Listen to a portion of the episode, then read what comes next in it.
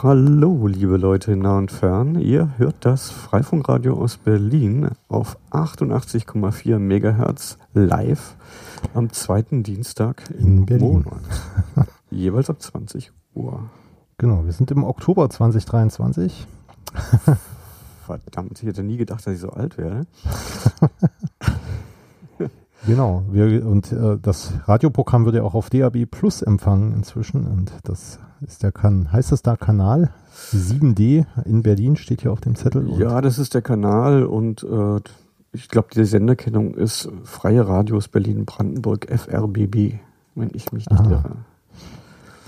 ja, das äh, FRBB steht hier auch auf dem Zettel. Genau.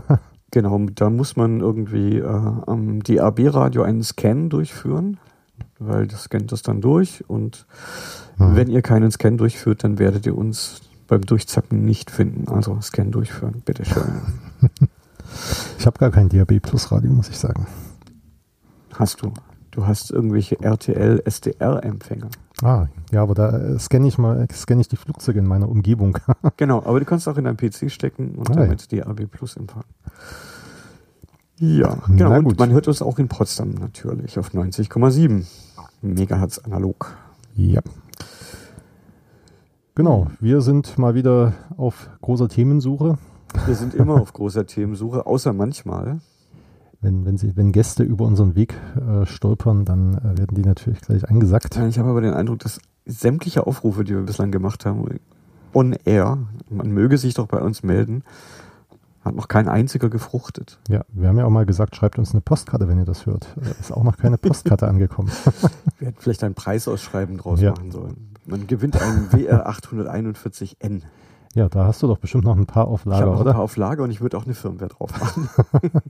Also äh, lasst es euch nicht entgehen, eine, äh, eine individuell zubereitete Firmware von Und ich Elektra signiere den dann auch. mit deinem PGP-Key, oder wie? Nein. nee, nee, nee. Handschriftlich. Analog. Mhm. Sehr gut. Dann sind wir auf eure Einsendungen gespannt. Genau, aber wo sollen die hin? In die Raumfahrtagentur, würde ich sagen, oder? Da, wo wir aufzeichnen. Wir können, wir können ja äh, hier Freifunkradio in der Raumfahrtagentur. In der Gerichtsstraße, hm, hm, hm, das schreiben wir dann in die Shownotes. Damit, jetzt kriegen wir die Leute nicht, die nur analog am Rundfunkgerät sitzen. Na warte, dann, äh, äh, dann äh, wird das jetzt hier live recherchiert, die Raumfahrtagentur Berlin. Das ist die Gerichtsstraße 15 Und die Postleitzahl? in 13347 Berlin. Gerichtsstraße 15, Raumfahrtagentur 13 347 347 Berlin. Sehr, sehr schön. Also wir freuen uns auf eure Postkarten. und schreibt dazu, von wo ihr uns empfangen habt. genau. Es könnte so eine Art QSL-Karte Ja. werden, wenn ihr wisst, was das heißt. Fein. Genau, was haben wir denn dieses Jahr alles äh, schon äh, gemacht in Freifunk? Ähm, Uh, Ja. ja, wir haben zum Beispiel so, so ein Camp äh, oder so ein Habitat mit organisiert, wo wir auch so Workshops und Vorträge hatten. Da hattest du ja auch einen. Bits, Bits und Bäume mit einem Vortrag, ja. Genau. Was war eine sehr schöne Veranstaltung und auch eine sehr schöne Community. Hat sehr viel Spaß gemacht. Genau, dann äh, schließt sich ja jetzt sozusagen der Kongress an. Die Ankündigung kam ja vor einigen Tagen raus, dass der Kongress tatsächlich stattfinden wird. Im CCH, der CCC im CCH. Finally äh, ist er wieder zurück ähm, im CCH. Heißt aber auch, dass der Run auf die Tickets wieder ein Run wird. Ja, wahrscheinlich wird es äh, weniger Tickets geben als in Leipzig, kann ich Mit mir Sicherheit. vorstellen. Ähm, Mit Sicherheit. Und natürlich weniger Platz. Also das hat so sein Für und sein Wider. Ich glaube, in Hamburg ist halt das Schöne, dass, dass da Ecken und Nischen sind, äh, die man nicht extra bauen muss. Äh, Dafür hat man halt die Freiräume nicht, die man in einer Messehalle Man hat. hat nicht den Space, ja. Ja. Aber trotzdem, das CCH hat mir immer ganz gut gefallen. Genau, da werden wir, glaube ich, auch als, also wir haben jetzt im, in der Bits- und Bäume-Orga auch schon mal wieder dazu gesprochen und wir werden da wahrscheinlich auch zumindest so eine kleine Assembly irgendwie aufbauen, wo man sich treffen kann, wo man sich unterhalten kann, wo sich äh, Organisationen präsentieren können. Und auf der anderen Seite werden wir auch versuchen, dass wir zum Content äh, der Veranstaltung beitragen können. Da ist aber äh, noch nicht klar, wie der Modus sein wird. Eine Bühne, wie wir das in Leipzig hatten, wird es wahrscheinlich nicht geben, weil es einfach den Platz nicht gibt. Den Platz gibt es nicht, ne? Es gibt ja. vermutlich einfach diese ähm, Säle, diese Vortragssäle. Und ja, auf dem Floor kann man bestimmt irgendwas, einen Ständer hinstellen oder so. Ja. Ja, ich, ich war ja noch nicht dort. Ich weiß nicht, wie das jetzt nach dem Umbau aussieht. Äh, das äh, sind ja irgendwie die Säle kleiner geworden und äh, keine Ahnung. Ich bin auch gespannt. Also dieser 70er Jahre Charme ist möglicherweise dahin. Man weiß es nicht. Oder konserviert worden. Warum dann renovieren? Mhm. genau. Ähm, ansonsten haben wir in diesem Jahr wieder am Google Summer of Code teilgenommen. Schon wie viele Jahre, weißt du das? Uh, das Entschuldige, ist, dass ich diese Frage stelle.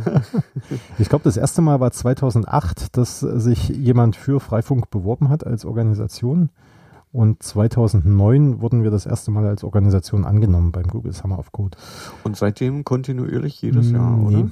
Äh, da gab es, äh, das war immer so drei, vier Jahre am Stück und dann äh, sind wir mal wieder nicht akzeptiert worden und äh, also so, so drei oder viermal sind wir in der Zeit nicht akzeptiert worden zum Google Summer of Code und ähm, äh, jetzt haben wir gerade wieder zweimal hintereinander. Also nächstes Jahr könnte es theoretisch wieder klappen, wenn, wenn die Serie hält. Ähm, oder wenn, hält dann eben nicht, dann genau. sind wieder vier Jahre Pause. Oder, oder wenn, also wir, wir müssen uns dann natürlich auch jedes Jahr neu bewerben, auch mit neuen Ideen ähm, für Dinge, die umgesetzt werden können. Und äh, da können wir uns heute ja mal kurz in die Projekte reinschauen. Ich kann auch noch mal kurz genau erklären, genau wie der Google Summer of Code funktioniert. Ja, sehr gut. Genau, dann, dann vielleicht erstmal einen Blick auf die äh, Projekte, die jetzt gerade gefördert werden. Die, also das Programm, das ist jetzt quasi gerade vorbei. Ähm, der, äh, die, äh, äh das sind jetzt nicht mehr nur Studenten, das kann ich ja nachher auch noch mal kurz erklären. Ähm, die Kontributoren, äh, also auf Englisch heißt Contributors, ich habe jetzt kein äh, gutes deutsches äh, Wort dafür. Im Zweifelsfall Kontributorinnen. Genau, äh, deswegen sage ich lieber Contributors, das ist einfacher. da wird noch nicht gegendert. Na, Im Englischen äh, ist es, glaube ich, immer einfacher, äh, so. Ja, de, ja, genau, es ist ja. neutral. Genau, wir hatten in diesem Jahr viele Einreichungen. Ich kann es nicht mehr, ich glaube so 17 oder 18 Einreichungen von Projektideen von Contributors. Und ähm, insgesamt sind uns am Ende sechs Projekte zugeteilt worden. Also äh, wir sagen dann, oder wir, der, der Modus ist jetzt auch ein bisschen anderer. Wir bringen dann die, die äh, Bewerbungen, äh, da wird erstmal rausgeworfen, was offensichtlich äh, Müll ist. Also da gibt es auch mal ganz viele Spam-Bewerbungen oder leere Bewerbungen oder äh, Dinge, die jetzt äh, nichts mit uns zu tun haben oder wo man merkt, äh, das wird kein gutes Projekt. Mhm. Und die werfen wir dann schon mal raus und die, die wir dann haben wollen, die bringen wir in eine Reihenfolge und aus dieser Reihenfolge wählt dann Google, sagt dann hier, äh, die würfeln dann, wahrscheinlich haben die ein Budget, dass die insgesamt so und so viele 100 Projekte pro Jahr vergeben können und dann wird das eben auf die einzelnen Organisationen aufgeteilt. Genau, bei uns waren es in diesem Jahr äh, sechs Projekte. Beteiligt äh, war, war beteiligte Unterorganisation, also wir als Freifunk bewerben uns als sogenannte Umbrella Organization, also so eine als Schirm, Schirmorganisation. Genau, als die äh, als so, so ein bisschen Sammelpunkt für mehrere kleine Organisationen. Darunter ist dann OpenWRT, äh, da ist natürlich Freifunk, die LibreMesh-Leute machen da auch jedes Mal mit. Früher haben auch Linux und WLAN Slovenia mitgemacht. Ähm, Call.net hat dort mitgemacht. Mhm. Und äh, RetroShare war in diesem Jahr äh, auch mit dabei gewesen. Mhm. Äh, RetroShare, da hatten wir ja ein Freifunkradio mit Joe. Äh, ich glaube, zum WCW haben wir das aufgenommen. Genau, da haben wir auch über diesen Hack mit dem WLAN-Treiber gesprochen, aber genau. Genau, da ich werde die Organisation alle mal verlinken und vielleicht auch die Folgen dazu, äh, wo wir irgendwas haben, dass ihr euch dann hier informieren könnt. Das klingt gut. Genau, und ich kann ja einfach mal durch die Projekte durchgehen. Äh, ich selbst habe ein Projekt als Mentor betreut. Ähm, das geht eher, also das ist so eine Mischung aus Freifunk und OpenWRT-Projekte. Ähm, ihr kennt sicherlich alle die Lucy-Oberfläche für OpenWRT-Router. Und da gibt es ja diesen großen Shift, dass die alle von Lua-basierten Server-Side-Rendering auf äh, JavaScript-basierten clientseitigen Rendering umgestellt werden sollen. Und das Lua möchte man an der Stelle loswerden und ähm, ja, vor allem will man halt die Router entlasten, dass die eben äh, nicht äh, so, so viel äh, Rechenlast haben müssen, um jetzt irgendwelche Darstellungen von, was weiß ich, großen Tabellen äh, berechnen zu müssen, sondern man gibt einfach die Rohdaten an den, an den Browser und der berechnet dann äh, die, die Zahlen oder die Übersichten. Und äh, mein Projekt war, oder mein Projektvorschlag war, dass wir gerade die für Freifunk interessanten ähm, Lucy-Pakete nehmen und diese umbauen äh, oder beziehungsweise migrieren. Ich hatte da schon mal im letzten Jahr angefangen. Das äh, war gar nicht so einfach, weil äh, die einzige Dokumentation zum Thema Migration waren Pakete, die schon fertig waren. und es gab, gab halt eigentlich noch, noch relativ wenig Übersicht und Erfahrung irgendwie im Umfeld, wie man, wie man diese äh, Migration vornehmen kann. Mhm. Und äh, wir hatten dann äh, jemanden, also es ist ein Student aus Indien, äh, der sich dafür interessiert hat und der war auch ganz äh, bemüht, gleich bevor das ganze Programm richtig losging, wollte er halt schon zeigen, wie, wie, äh, wie er das macht. Wie sehr er das, wie sehr gern er das Projekt machen wollte und hat dann schon kleine Dinge. Da hatten wir zum Beispiel die, äh, diese Lucy-App für den UHTTP-Server ähm, umgestellt. Wir, mit mhm. dem haben wir angefangen. Wir haben halt versucht, erstmal eine kleine App zu finden. Ähm, und äh, das hat dann schon mal ganz gut geklappt. Und dann haben wir uns äh, an so einem größeren Brocken vergriffen, der gar nicht mehr so richtig genutzt wird und nur noch von ganz wenigen Communities, nämlich die OLSR-App. mhm. Und da war echt, also das, das hat, glaube ich, die Hälfte der Projektzeit in Anspruch genommen, weil da so viele Dinge irgendwie in diesem, äh, in diesem Modul äh, zusammengepackt waren, äh, was, was irgendwie umgebaut werden musste. Also dann hat man ja so diese Nachbarübersicht und äh, vor allem die Konfigurationsoption, da hat sich jemand mal die Mühe gemacht, dass man da jede Konfigurationsoption in den Dateien, die, die, die, die es da gibt. Die da auftauchen in der Config, die das ist schwer, schwer vorstellbar, dass jemand das wirklich geleistet hat, weil es sind unwahrscheinlich viele Parameter. Genau, und das Ganze halt auch für, für diese Plugins. Also das ist halt äh, äh, auch das noch, genau, die Plugins ja. und die auch noch ihre Parameter mitbringen und so. Genau. Und das haben wir am Anfang tatsächlich beide so ein bisschen unterschätzt, äh, wie, wie viel das am Ende ist, aber wir haben es dann geschafft, dass das alles äh, läuft und äh, ähm, äh auch funktioniert. Äh, haben wir alles äh, getestet. Auch ich habe ihm dann einen Router bei mir also er hat sich dann auf seinem Rechner so eine virtuelle Maschine mit einem Freifunk-Image installiert und dann über die VPN, da war die VPN-Serververbindung mal gut. Da konnte er sich dann nämlich auf einen Router, der bei mir steht, wo wir das mal an einem richtigen Gerät ausprobieren konnten, okay. auch installieren. Äh, das äh, auch, da ging es darum, dass man die Interfaces sieht. Also das äh, auf so einer virtuellen Maschine hast du halt kein WLAN-Interface, kein richtiges und sowas. Also das war, war alles ein bisschen Das hat auch Zeit gekostet, ja. das umzusetzen. Genau. Aber das ist interessant, dass du dieses Plugins erwähnt. Da können wir gleich nochmal. Mich interessiert das. Ähm, kann ich das jetzt schon ausprobieren? Das ist in der 2305 äh, ist dieses Paket jetzt schon mit drin. Also wer sich. Also wenn ich jetzt äh, quasi Lucy ähm, als Paketquelle hinzufüge und update in 2305? Genau. Also im RC4 ist das, äh, ist das mit einem äh, ist das, äh, ist das äh, Lucy Repository mit den äh, neuen, mit allen Plugins, die wir da jetzt umgestellt haben, äh, auch schon äh, verfügbar. Mhm. Und äh, da kannst du, kann man das OLSR-Paket tatsächlich auch live gleich mitprobieren. Ansonsten muss man sich das über die, die Downloads kann man sich runterladen auch. Ähm. Mhm. Und das sind ungefähr die Hälfte der, dieser Lua-Module und. Nee, nee, Plugins. das hat uns die Hälfte der Zeit des Projekts, die zur Verfügung stand, gekostet. mhm. ähm, Genau, aber das, äh, das ist komplett umge, umgesetzt, dieses OLSR-Paket. Genau, ähm, aber, aber ist es jetzt, ihr habt dieses Paket genommen, das hat sehr viel Zeit äh, in genau. Anspruch genommen, das heißt, ihr seid damit auch nicht irgendwie, also ihr habt das OLSR-Paket, noch ein paar andere kleinere Pakete, genau.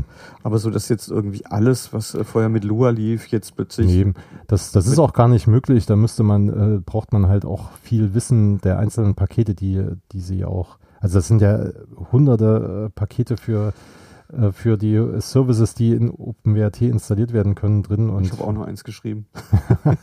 Irgendwann mal. Genau.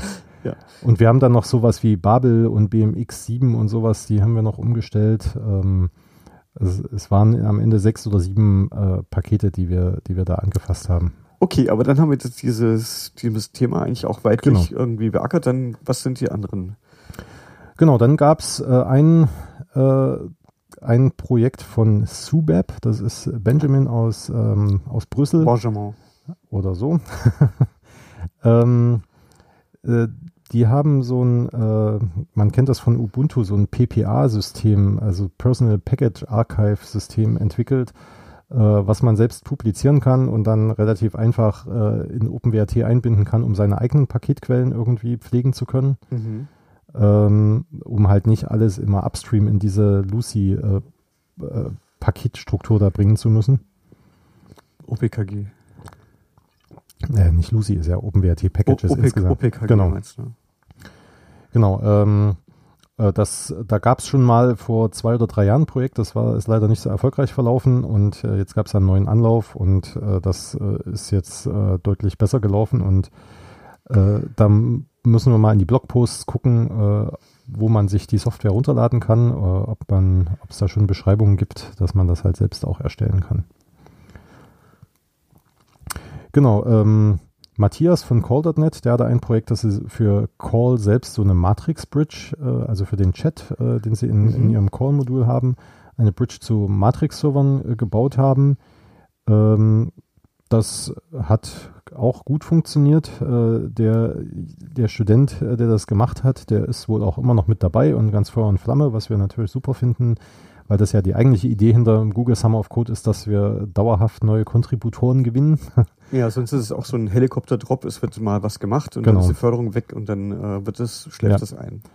Aber da haben wir tatsächlich bei Freifunk eigentlich äh, ganz gute Erfahrungen gemacht. Man, da, da bleibt zwar höchstens alle ein, zwei Programme mal ein Mensch übrig, äh, der sich länger engagiert, aber das ist ja dann trotzdem schon mal ein Gewinn äh, für, für die Community, wenn da so alle ein, zwei Jahre jemand bleibt, der sich dann auch wirklich lange engagiert.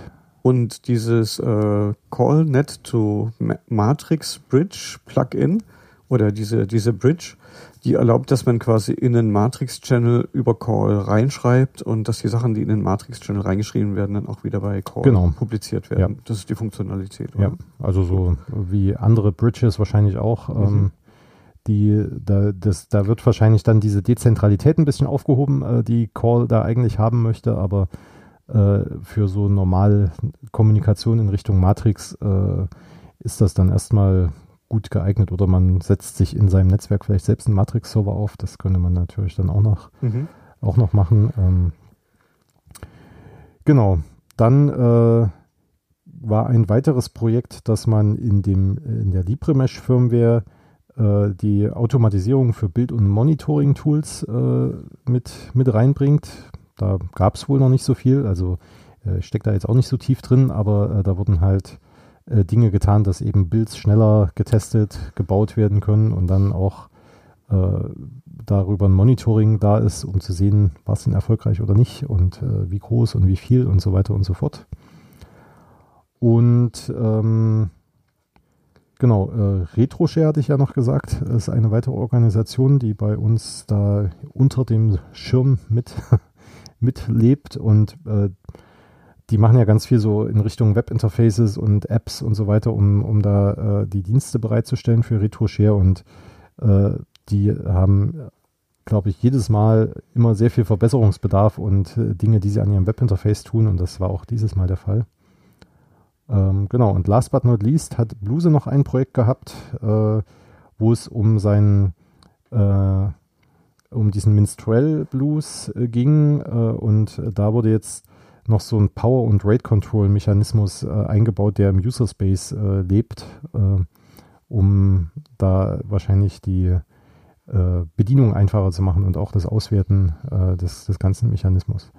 Und äh, Bluse hat ja da die Anbindung auch an die Uni äh, und da wird es, glaube ich, äh, ich glaube, das war auch jemand, der dort jetzt an der Uni studiert, äh, der das gemacht hat. So dass, äh, dass da hoffentlich auch noch weiter dran gearbeitet wird jetzt in den nächsten Okay. Semestern. Und das ist aber auch schon im Stadium, dass es äh, brauchbar ist und funktioniert. Das weiß ich nicht. Äh, Das war ein Projekt, was, äh, was wir ein bisschen ähm, äh, verlängern mussten, weil da irgendwie eine Hardware gefehlt hat. Das, deswegen, da gab es irgendwie ein paar Verzögerungen.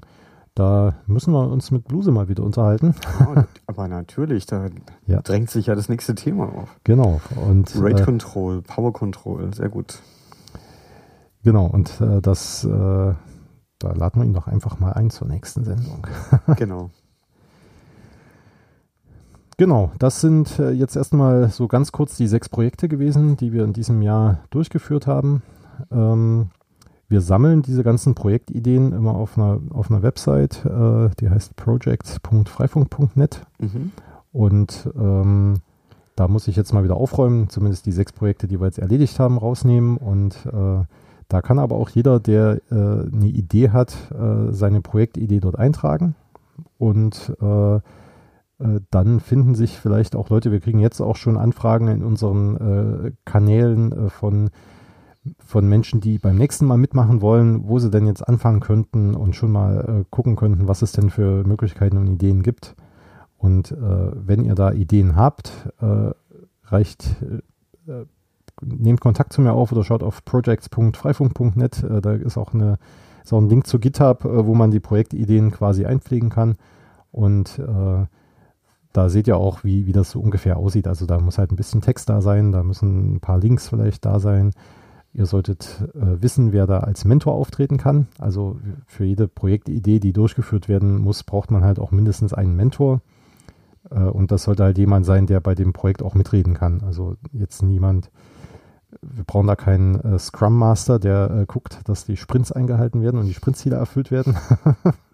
sondern da sollte jemand sein, der, der das Projekt äh, kennt, äh, der, der das auch gerne umgesetzt haben möchte, äh, im Idealfall und da unterstützen kann und da auch bereit ist, ähm, Zeit äh, zu investieren während des Google Summer of Code und da mit den Studierenden zu, zu, zu kommunizieren.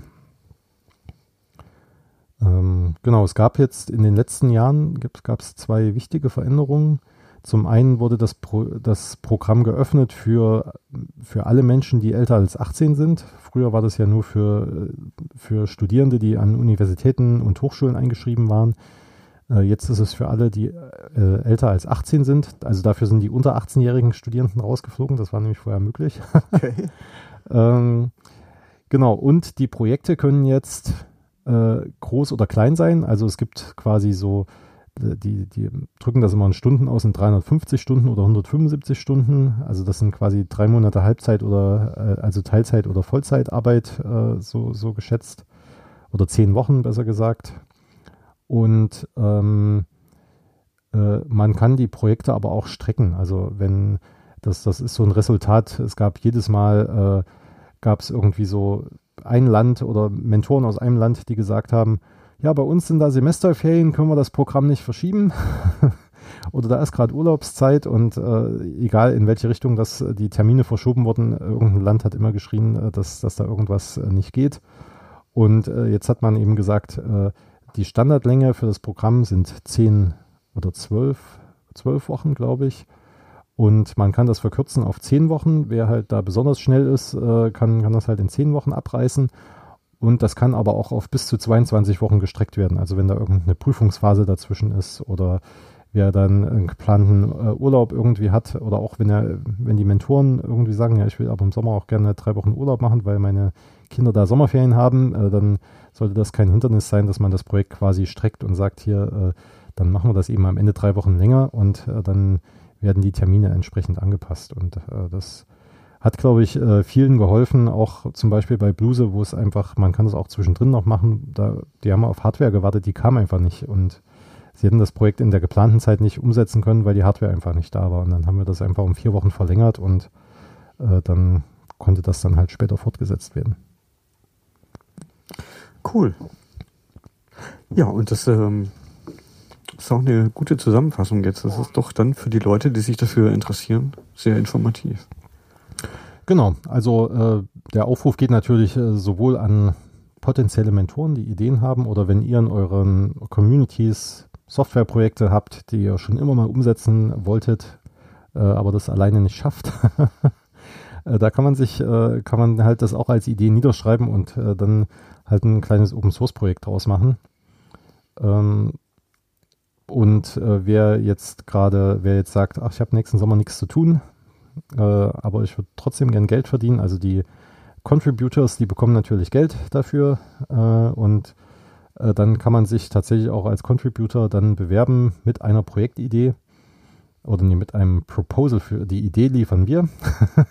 Und die Contributoren liefern dann die äh, liefern dann äh, die quasi die, die, den Vorschlag, wie, wie sie irgendwas umsetzen möchten. Und dann äh, bewerten wir das. Äh, am besten nimmt man dann auch mit den potenziellen Mentoren vorher Kontakt auf, so dass man diese, äh, diese Dinge alle vorher klären kann äh, und äh, dann, wenn die Einreichungsfristen da sind, dass man dann das Richtige einreicht und dass wir dann sagen können, ja, super, da haben wir mit den Menschen drüber geredet und das können wir uns vorstellen und das äh, wollen wir auch irgendwie umsetzen. Und das Einzige, was immer unsicher ist, wie viele Projekte kriegen wir von Google. Also das, äh, das weiß, man nicht. weiß man halt vorher nicht. Deswegen können wir da auch nichts versprechen, dass wir das jetzt wirklich machen. Äh, es kann halt sein, dass wir einfach. Aber so, äh, so ist es, man bewirbt sich auf was und genau. geht's oder geht's nicht. Ja. Genau. So viel zum Google Summer of Code. Also wie gesagt, wenn ihr Fragen habt, meldet euch gern, schreibt mich an. Ich äh, koordiniere das meistens äh, noch mit Bluse zusammen und äh, Julius, die helfen mir dann bei der Organisation, also bei als Organisationsadministratoren, so heißt das da bei Google. Und, äh, und dich findet man auf die Links stehen ja bei radio.freifunk.net. Genau. Ja. Kann man einfach auf die Sendung gehen und dann kann man da draufklicken. Richtig. Ja, jetzt bleiben uns noch dreieinhalb Minuten. Das passt ja perfekt. wir können ein Outro-Musikstück äh, spielen. Genau, dann verabschieden wir uns schon mal. Ja. Und äh, wir hören uns dann hoffentlich im November wieder, wenn wir äh, Gäste gefunden haben oder Inhalte, die uns über den Weg also, laufen. Also dafür, dass das so spontan zusammengekommen ist, finde ich das alles gut. Ja. Wunderbar. Also, vielen Dank fürs Zuhören. Hoffentlich bis nächstes Mal. Tschüss. Tschüss.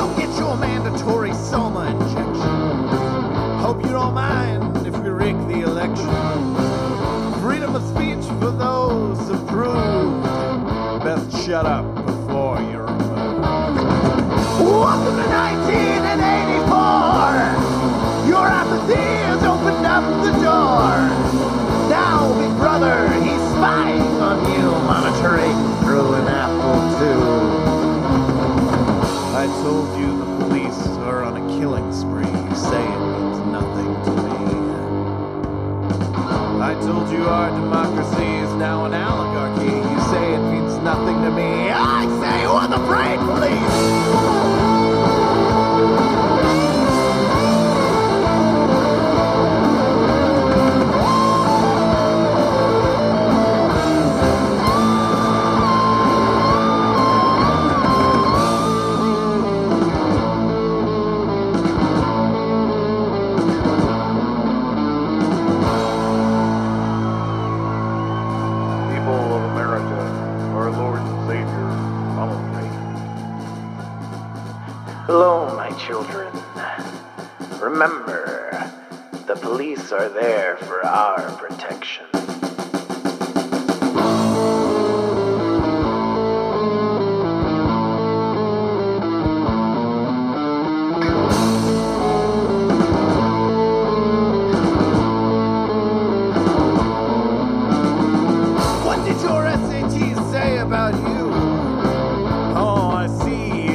Tune.